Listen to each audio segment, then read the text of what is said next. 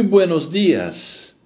Como en todas las mañanas, la Radio Balmaceda comienza su diario programa Desayuno con Nuestra América, dedicado a la difusión de cuentos, historias y narrativas latinoamericanas.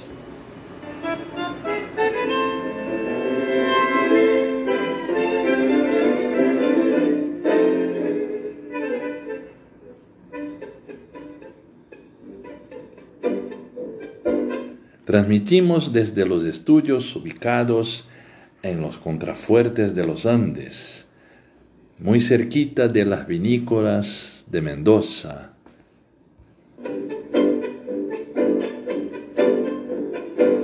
Un beso muy especial a nuestra querida y amada radioyente Moniquita Rebeca Ferrari Núñez, que nos escucha todas las mañanas los cuentos de nuestra América.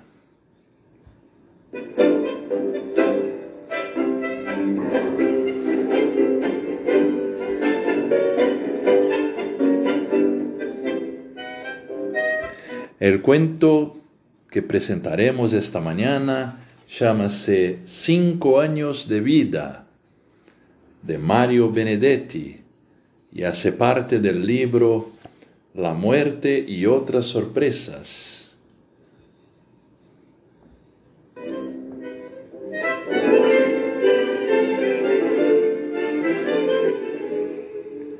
Al fondo, escuchamos el tango de Osvaldo Pugliesi, Nochero soy.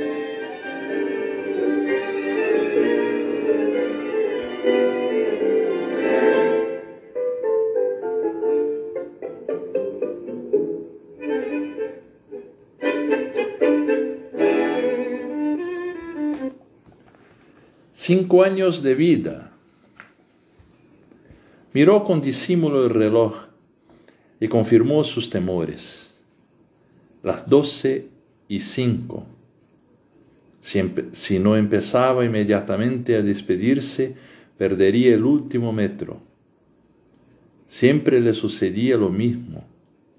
Cuando alguien, empujado por la nostalgia propia o ajena, o por el alcohol o por, las, o por cierta reprimida vocación de vedette, se lanzaba por fin a la confidencia o alguna de las mujeres presentes se ponía de pronto más bonita o más accesible o más tierna o más interesante que de costumbre, o alguno de los más veteranos contertulios generalmente algún anarquista de la vieja jornada empezaba a relatar su versión personal y colorida de la lucha casa por casa en el Madrid de la guerra civil, es decir, cuando la reunión por fin se rescataba a sí misma de las bromas de mal gusto y los chismes de rutina, precisamente en ese instante decisivo, él tenía que hacer de agua fiesta y privar a su antebrazo del efectivo estímulo de alguna mano femenina, suave, emprendedora, y ponerse de pie y decir con incómoda sonrisa, bueno, llegó mi hora fatal y despedirse, besando a las muchachas y palmeando a los hombres, nada más que para no perder el último metro. Los demás podían quedarse sencillamente porque vivían cerca o los menos tenían auto. Pero Raúl no podía permitirse el lujo de un taxi y tampoco le hacía gracia aunque en dos ocasiones le había hecho, la perspectiva de irse a pie desde Corentin, Celton hasta Bonne Nouvelle, anódina hazaña que equivalía a atravesar medio París. De modo que, ya decidido, tomó uno por uno los dedos finos de Claudia Freire, que en la última hora habían reposado solidariamente en su rodilla derecha, y los fue besando en actitud compensadora antes de dejarlos sobre la pana verde del respaldo. Luego dijo, como siempre, bueno, llegó mi hora fatal. Aguantó a pie, firme los discretos silbidos reprobatorios y el comentario de Agustín. Guardemos un minuto de silencio en homenaje a Cenicienta, que debe retirarse a su lejano hogar. No vayas a olvidarte el zapatito número 42. Raúl aprovechó las carcajadas de rigor para besar las mejillas calientes de María Inés, Natalie, única francesa, y Claudia, y las inesperadamente frescas de Raquel. Pronunciar un audible chao a, a todos, cumplir el rito de agradecer la invitación, a los muy bolivianos dueños de casa y largarse. Hacía bastante más frío que cuatro horas antes, así que levantó el cuello del impermeable. Casi corrió por la Rue Renan, solo para quitarse el frío, sino también porque eran las doce y cuarto en recompensa, alcanzó el último tren en dirección Porte de la Chapelle. Tuvo el raro disfrute de ser el único pasajero del último vagón y se encogió en el asiento, dispuesto a ver el vacío desfile de las dieciséis estaciones que, le faltaban para la correspondencia en Saint-Lazare. Cuando iba por Falguier, se puso a pensar en las dificultades que un escritor como él, no francés, le pareció para este caso una categoría más importante que la de uruguayo, estaba condenado a enfrentar si quería escribir sobre este ambiente, esta ciudad, esta gente, este subterráneo. Precisamente advertía que el último metro era, una, era un tema que estaba a su disposición. Por ejemplo, que alguien por una circunstancia imprevista quedara toda la noche solo o mejor acompañado o mejor aún bien acompañado, encerrado en una estación hasta la madrugada, hasta la mañana siguiente. Faltaba hallar el resorte anecdótico, pero era evidente que allí había un tema aprovechable. Para otros, claro, nunca para él. Le faltaban los detalles, la menudencia, el mecanismo de esta rutina. Escribir sin ellos Escribir ignorándolos era la manera más segura de garantizar su propio ridículo. ¿Cómo sería el procedimiento del cierre? ¿Quedarían las luces encendidas? ¿Habría sereno? ¿Alguien revisaría previamente los andenes para comprobar que no quedaba nadie?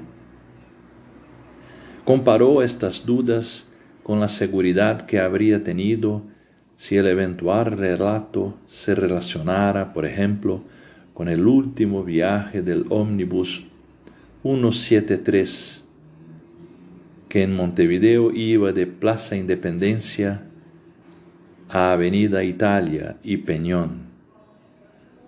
No es que supiera todos los detalles, pero sí sabía cómo decir lo esencial y cómo insertar lo accesorio.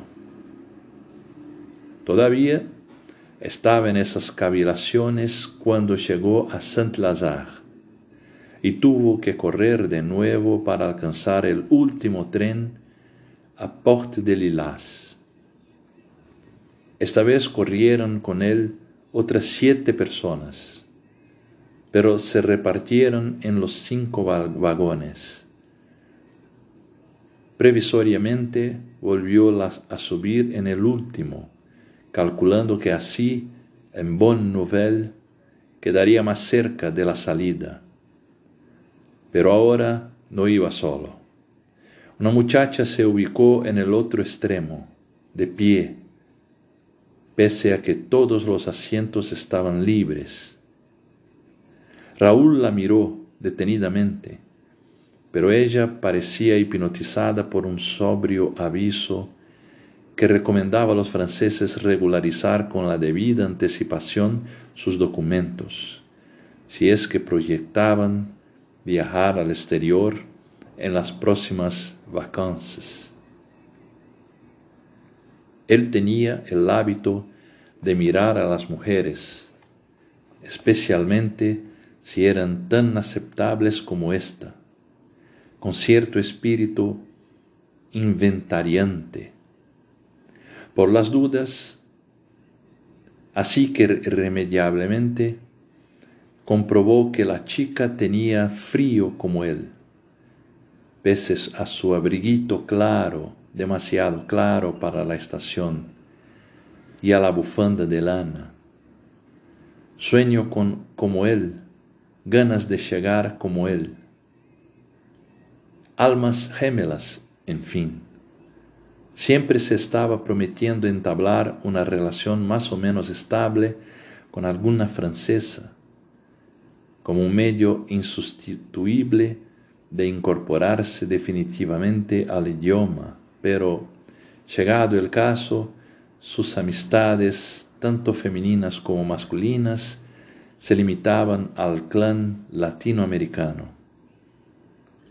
A veces no era una ventaja sino un fastidio, pero la verdad era que se buscaban unos a otros para hablar de Cuernavaca, o Antofagasta, o Paysandú, o Barranquilla, y quejarse de paso a lo difícil que resultaba incorporarse a la vida francesa, como si ellos hicieran en verdad algún esfuerzo para comprender algo más que los editoriales de Le Monde y la nómina de platos en el self-service.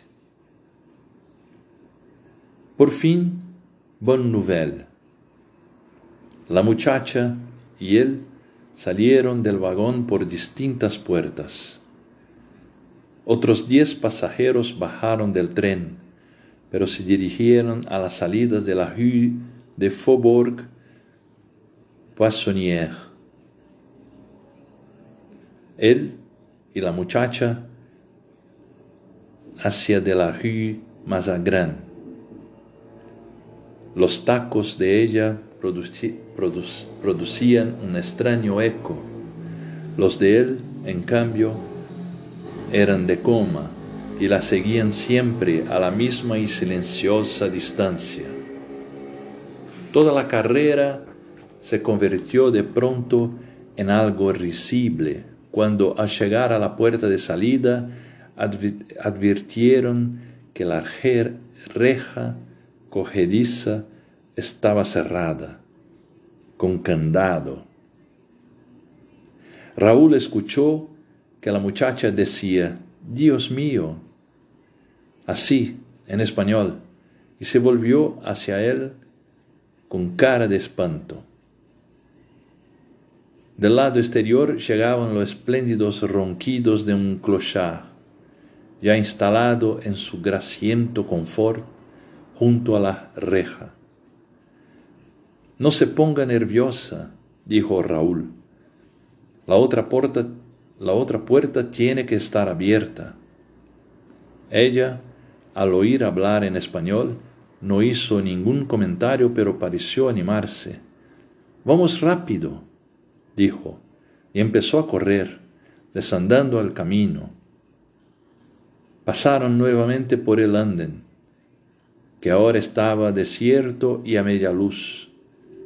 Desde el anden, de enfrente un hombre de overall les gritó que se apuraran porque ya iban a cerrar la otra puerta. Mientras seguían corriendo juntos, Raúl recordó sin dudas de un rato antes.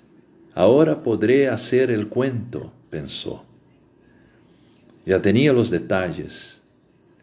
La muchacha parecía a punto de llorar, pero no se detenía. En un primer momento, él pensó adelantarse para ver si la puerta de Poissonnière estaba abierta pero le pareció que sería poco amable dejarla, sola en aquellos corredores desiertos y ya casi sin luz.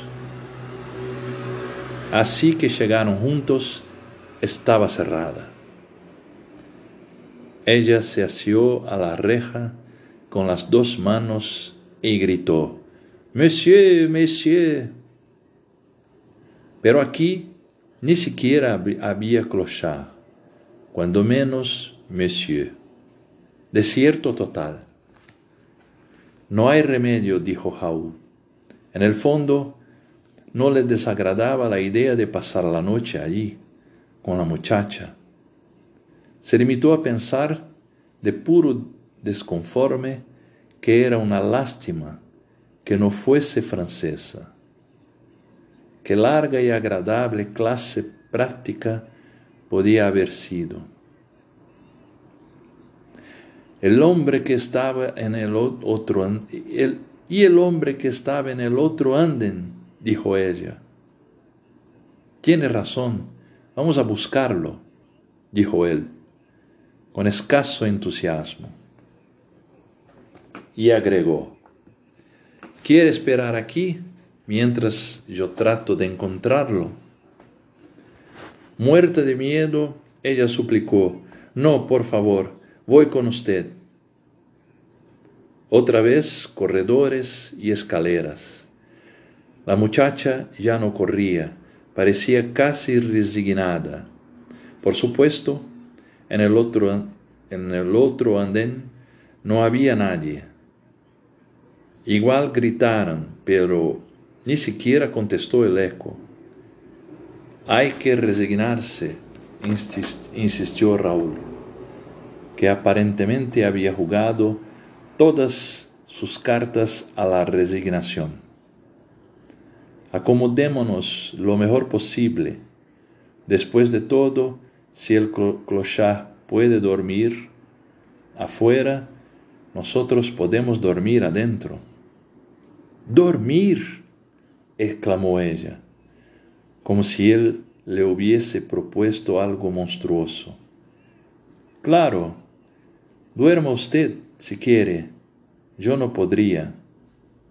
Ah, no, si usted va a quedarse despierta, yo también.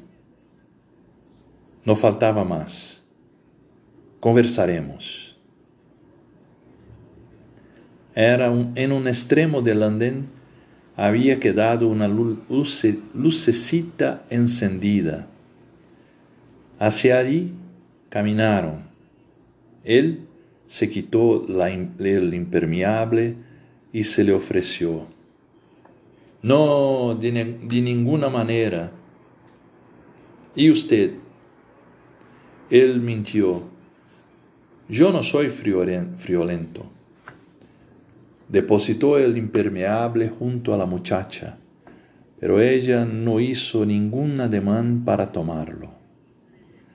Se sentaron en el largo banco de madera. Él la miró y la vio tan temerosa y a la vez tan suspicaz que no pudo menos que sonreír. ¿Le complica mucho la vida este contratiempo? preguntó. Nada más que por decir algo. Imagínese. Estuvieron unos minutos sin hablar. Él se daba cuenta de que la situación tenía un lado absurdo. Había que irse acostumbrando de a poco.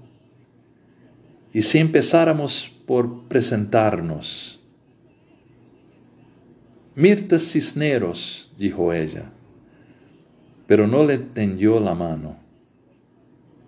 Raúl Morales, dijo él, y agregó, uruguayo. ¿Usted es argentina? Sí, de Mendoza. ¿Y qué hace en París? Una beca.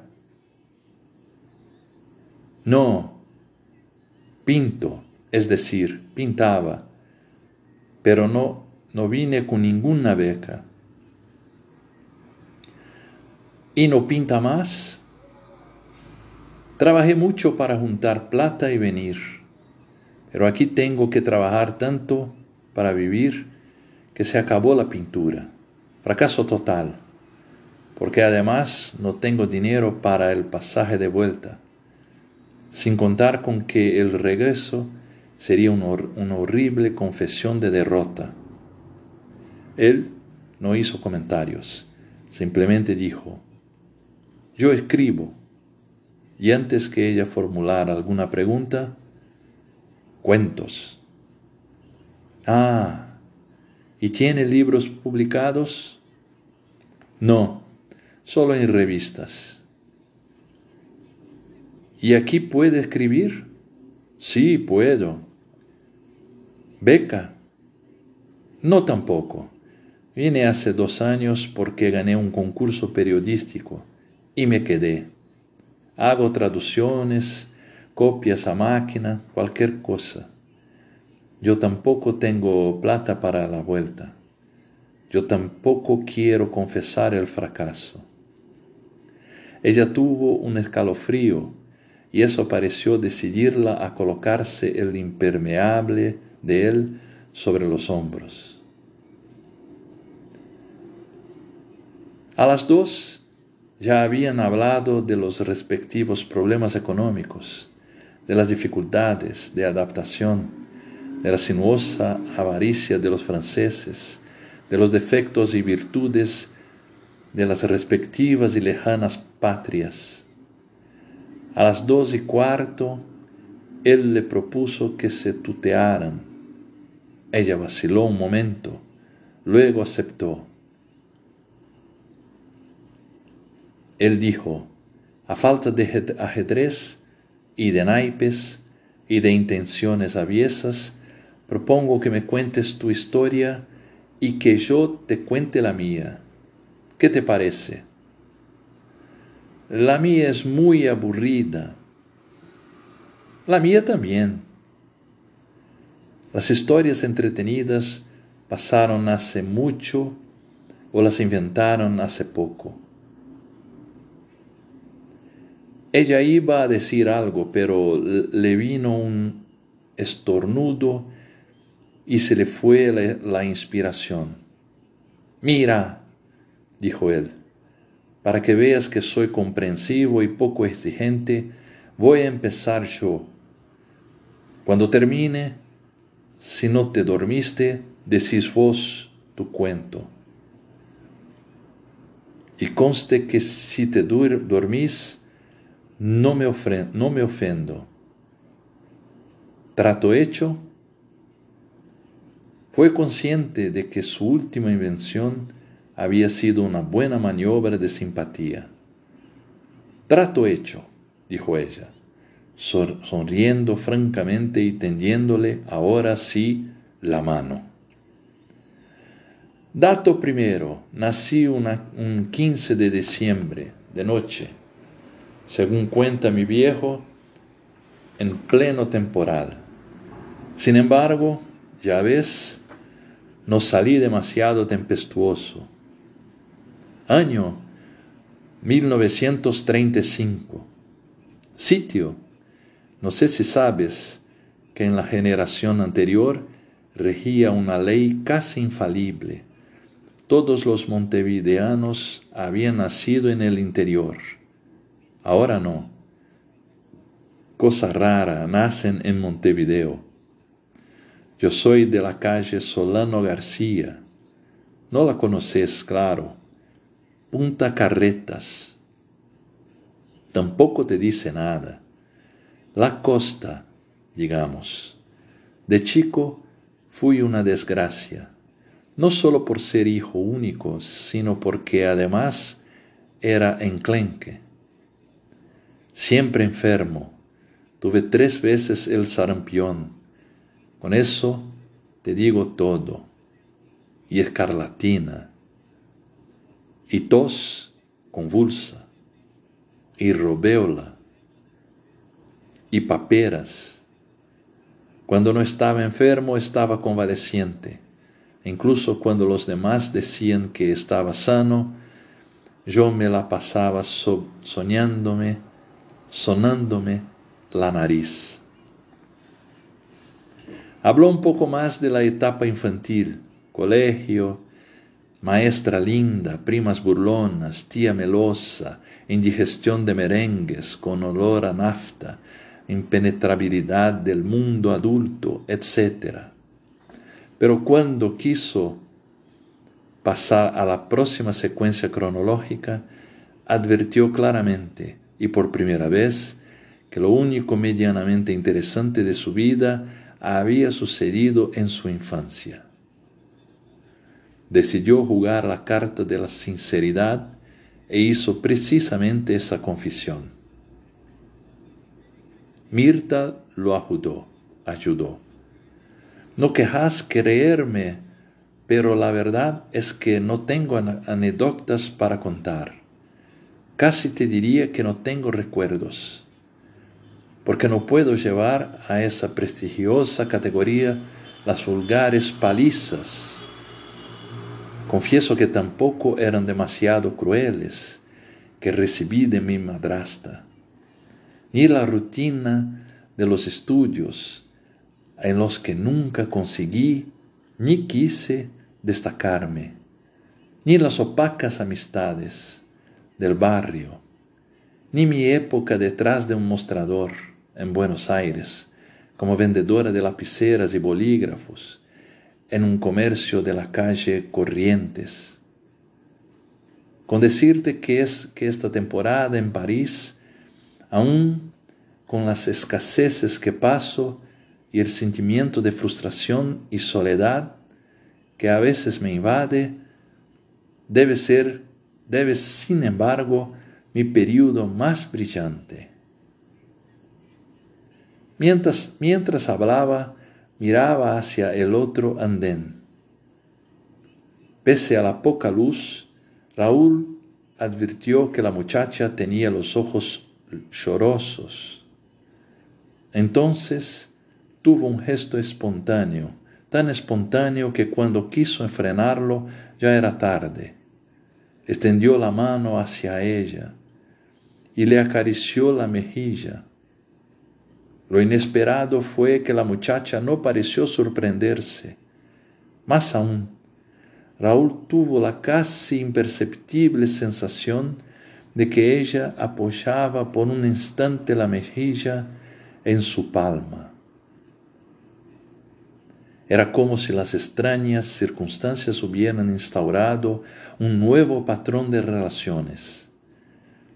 Después, él retiró la mano y se quedaron un rato inmóviles, callados. Sobre sus cabezas sonaba a veces algún tableteo, algún rumor algún golpe que revelaban la presencia lejana y amorfa de la calle, que allá arriba seguía existiendo. De pronto él dijo, en Montevideo tengo una novia, buena chica, pero hace dos años que no la veo. Y como te, diré, la imagen se va volviendo cada vez más confusa, más incongruente, menos concreta. Si te digo que me acuerdo de sus ojos, pero no de sus orejas ni de sus labios, si te hago caso de la memoria, visual, tengo que concluir que tiene labios finos, pero si recurro a la memoria táctil, tengo la impresión de que eran gruesos. Qué lío, ¿verdad? Ella no, no dijo nada. Él volvió a la carga. ¿Os tenés novio o marido o amigos? No, dijo ella. Ni aquí, ni en Mendoza, ni en Buenos Aires, en ninguna parte. Él bajó la cabeza. En el piso hacía, había una moneda de un franco. Se agachó y la recogió. Se la pasó a Mirta. Guárdala como recuerdo de esta stille Nacht.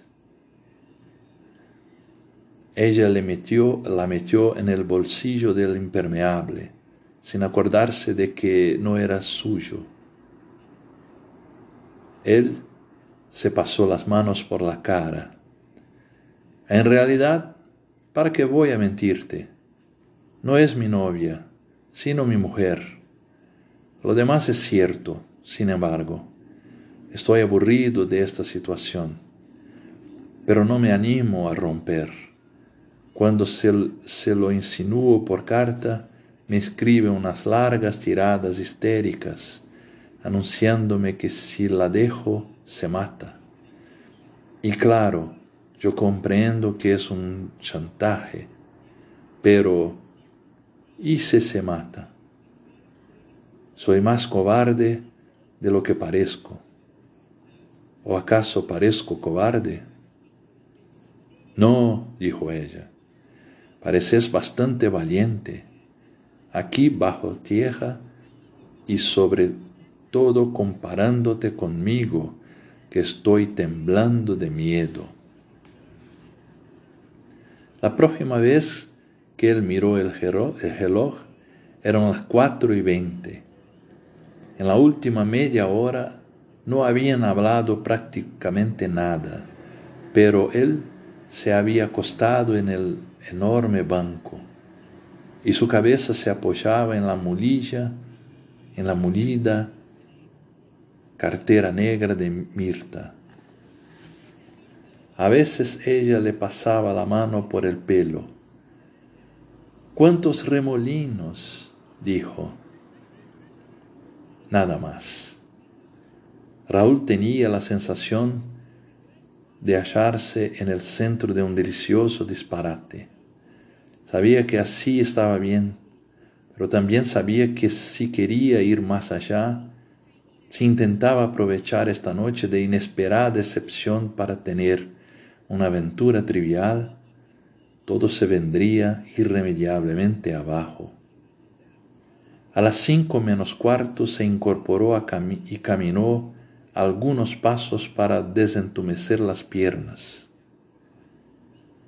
De pronto la miró y fue algo así como una revelación si hubiera estado escribiendo uno de esos pulcros, pulcros cuentos, inexorablemente anticursis, no se habría resignado a mencionar que esta muchacha era su destino. Pero afortunadamente no estaba escribiendo, sino pensando. Así que no tuvo problema en decirse a sí mismo que esta muchacha era su destino. Después de eso suspiró. Podía ser interpretado como un suspiro de inauguración. La emoción subsecuente fue algo más que un estado de ánimo. Realmente fue una exaltación orgánica que abarcó orejas, gargantas, pulmones, corazón, estómago, sexo, rodillas. La excitación y el enternecimiento los llevaron a romper el silencio. ¿Sabes una cosa? Daría cinco años de vida porque todo empezara aquí. Quiero decir que yo ya estuviera divorciado y mi mujer hubiera aceptado el hecho y no se hubiera matado y que yo tuviera un buen trabajo en París y que al abrirse las puertas saliéramos de aquí como lo que ya somos, una pareja. Desde el banco, ella hizo con la mano un vago ademán, apenas como si quisiera espantar alguna sombra, y dijo, yo también daría cinco años. Y luego agregó, no importa, ya nos arreglaremos. El primer síntoma de que la estación reanudaba su rutina fue una corriente de aire. Ambos estornudaron. Luego se encendieron todas las luces.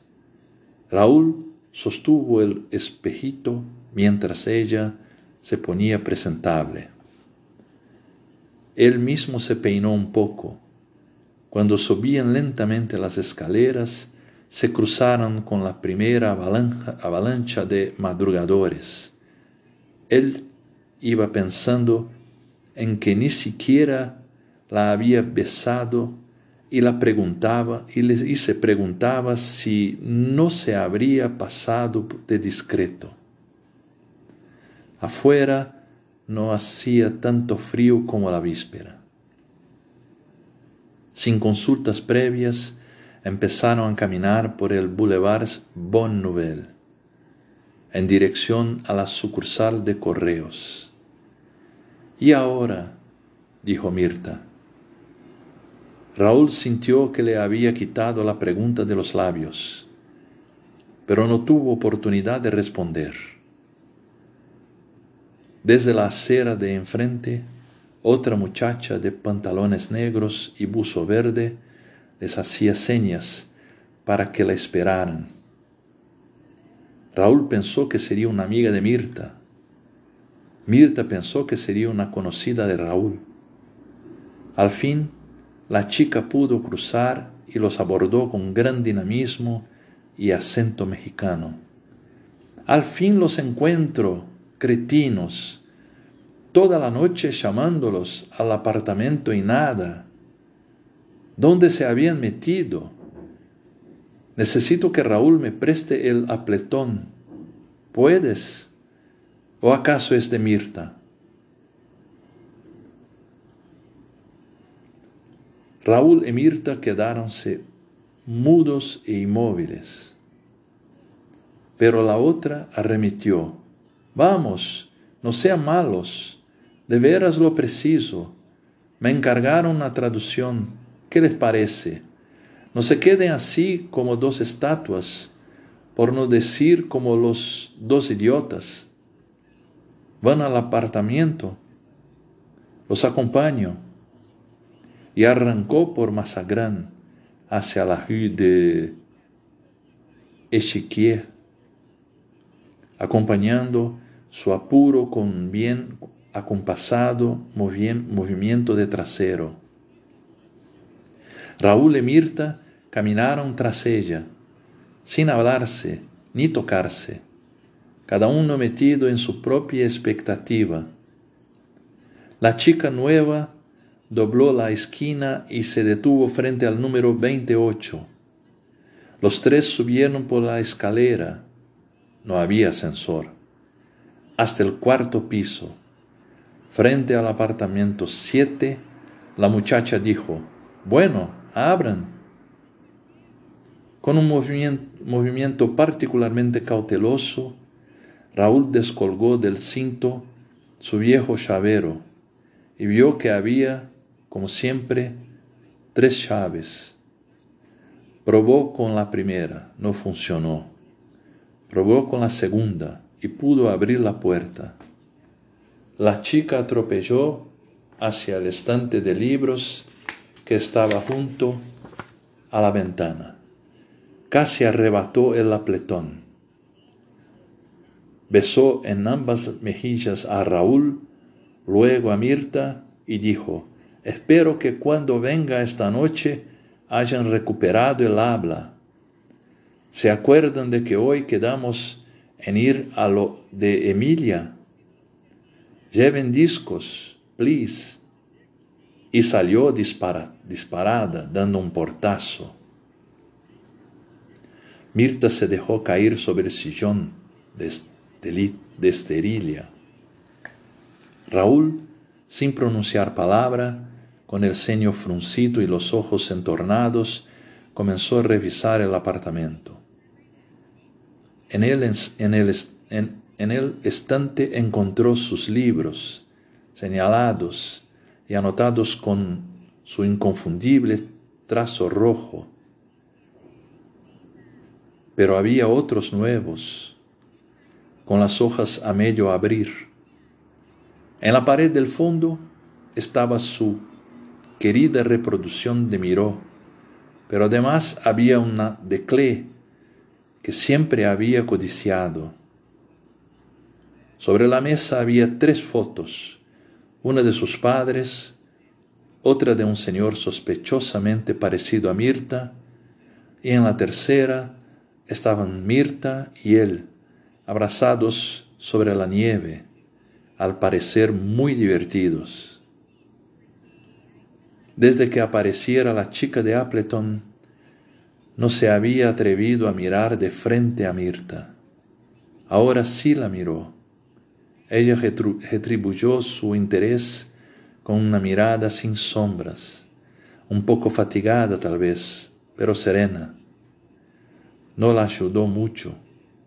Sin embargo, ya que en ese instante Raúl tuvo la certeza no sólo de que había hecho mal en divorciarse de su esposa montevideana, histérica, pero inteligente, malhumorada, pero buena hembra, sino también de que su segundo matrimonio empezaba a deteriorarse. No se trataba de que ya no quisiera a esa delgada, friolenta, casi indefensa mujer que lo miraba desde el sillón de esterilla. Pero para él estaba claro que en sus actuales sentimientos hacia Mirta quedaba muy poco del ingenuo, repentino, prodigioso, invasor enamoramiento de cinco años atrás cuando la había conocido en cierta noche increíble, cada vez más lejana, cada vez más borrosa, en que por una trampa del azar quedaron encerrados en la estación Bonne Nouvelle.